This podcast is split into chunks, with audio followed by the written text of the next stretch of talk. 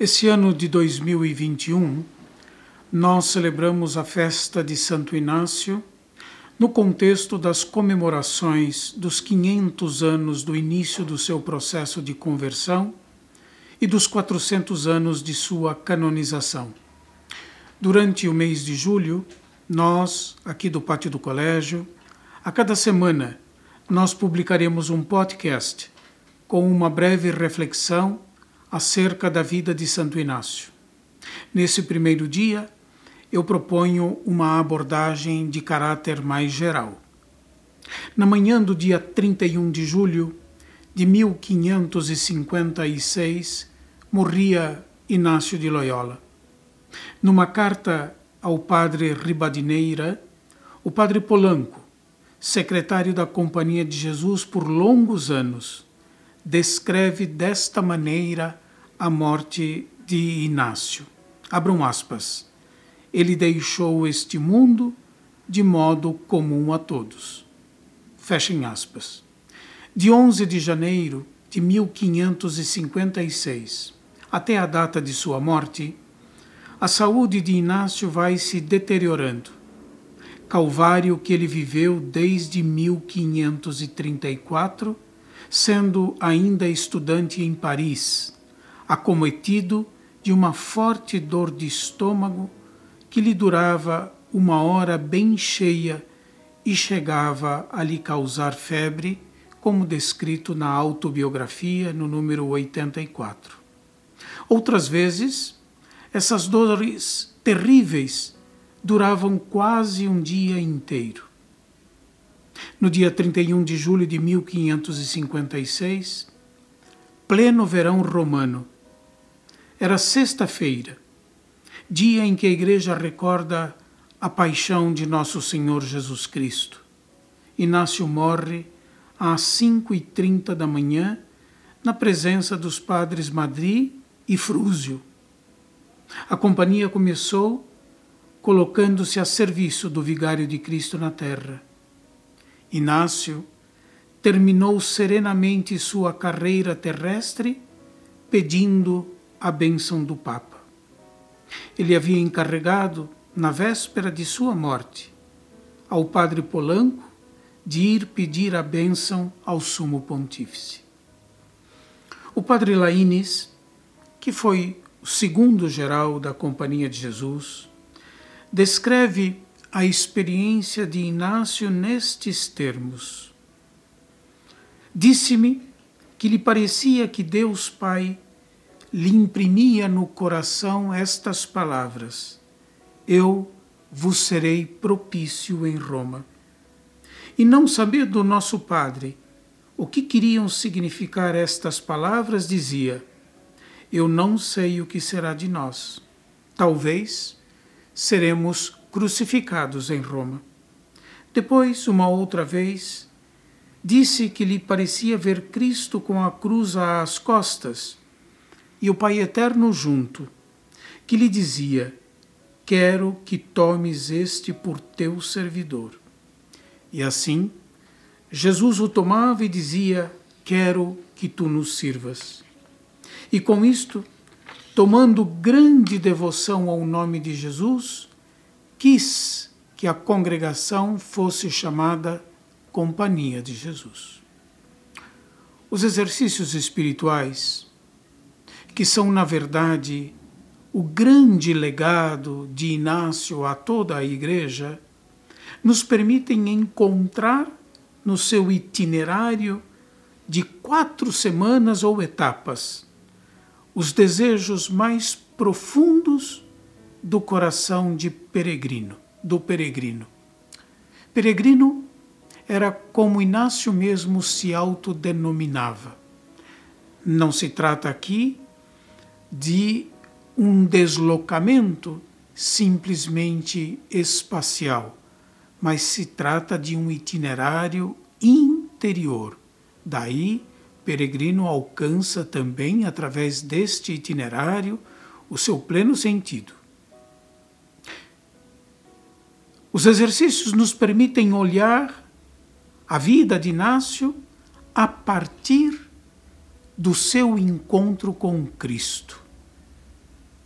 É esse encontro com o Cristo ressuscitado que transformou a vida de Inácio e que transformou a vida de inúmeras pessoas, antes de Inácio e depois de Inácio. Os exercícios espirituais são o testemunho consignado por escrito da eleição de Inácio, de seu profundo amor por Jesus Cristo e pela humanidade que ele, que ele contempla com o olhar e o coração da Trindade, como descrito na contemplação da encarnação dos mesmos exercícios espirituais. Os exercícios espirituais são ainda a expressão de sua consagração incondicional a Deus. São testemunho de uma vida que encontra Deus em todas as coisas e todas as coisas em Deus. Uma das características fundamentais da espiritualidade inaciana, expressão que é relativamente recente, do final do século XIX, início do século XX, uma das características fundamentais dessa espiritualidade naciana é a capacidade de viver em meio a um campo de tensões. Na verdade, a nossa vida, a nossa existência é a convivência com tensões. A espiritualidade inaciana nos ajuda a viver em meio a essas tensões. Tensão entre a vocação pessoal e a lealdade para com a igreja. Tensão entre uma confiança absoluta em Deus e, poderíamos dizer, um engajamento político radical. Dito de outra maneira, tensão entre a confiança em Deus e o emprego dos melhores meios humanos para realizar o que percebe ser sua vocação. Tensão entre o risco de opor ação e contemplação, engajamento e oração. A expressão de autoria do poeta inglês do século XIX, John Keaton, capacidade negativa, negative capability, nos ajuda a olhar ainda melhor o modo como a espiritualidade naciana propõe viver as tensões inerentes à nossa existência humana. Vivê-las com esperança, sem polarizações nem dramas. Essa é a minha sugestão, inclusive, para a nossa atitude aqui e agora. E quem sabe nós possamos adotá-la como um estilo de vida, uma vez que nós não podemos fugir das tensões. Em poucas palavras, segundo esse poeta inglês, o que é a capacidade negativa? É a capacidade de caminhar na incerteza. E convenhamos, o nosso tempo está marcado pela incerteza. Repito, a capacidade negativa é a capacidade de caminhar na incerteza, de se deixar fluir através dos enigmas da vida, mesmo na dúvida, de se abandonar serenamente ao que lhe é dado viver, sem fugas, sem escapismos, nem tampouco ressentimentos.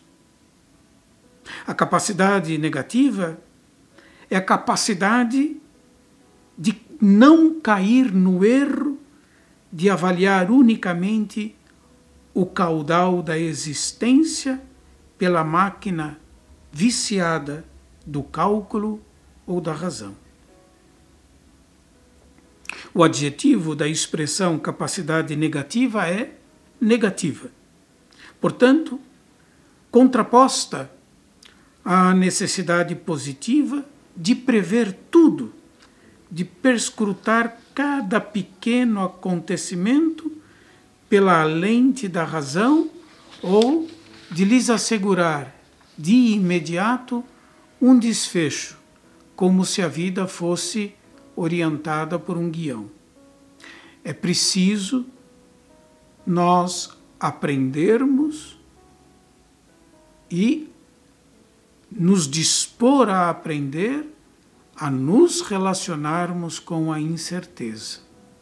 E mais, é preciso admitir humildemente que nem tudo está nas nossas mãos. Essa experiência é a experiência propulsora do que na espiritualidade naciana se chama o discernimento dos espíritos. Nessa esperança, ou nossa esperança, melhor dizendo, tem sido vivida em migalhas, como diz o cardeal Tolentino, mas é essa esperança, em meio às incertezas de cada tempo, e especialmente do tempo em que nós vivemos, é essa esperança que nos sustenta. A nossa condição neste mundo é viver na esperança. Ora, em meio à forte crise sanitária, socioeconômica, ética, de confiança e de humanidade, que Deus nos dê a graça de sermos um testemunho de confiança, de esperança, de solidariedade, de compromisso em favor de um mundo melhor, onde cada ser humano é amado e cuidado pelo outro, pelo mesmo amor com o qual nós somos amados por Deus. Que Santo Inácio de Loyola interceda junto a Deus por nós. Até o próximo podcast na semana que vem, se Deus quiser.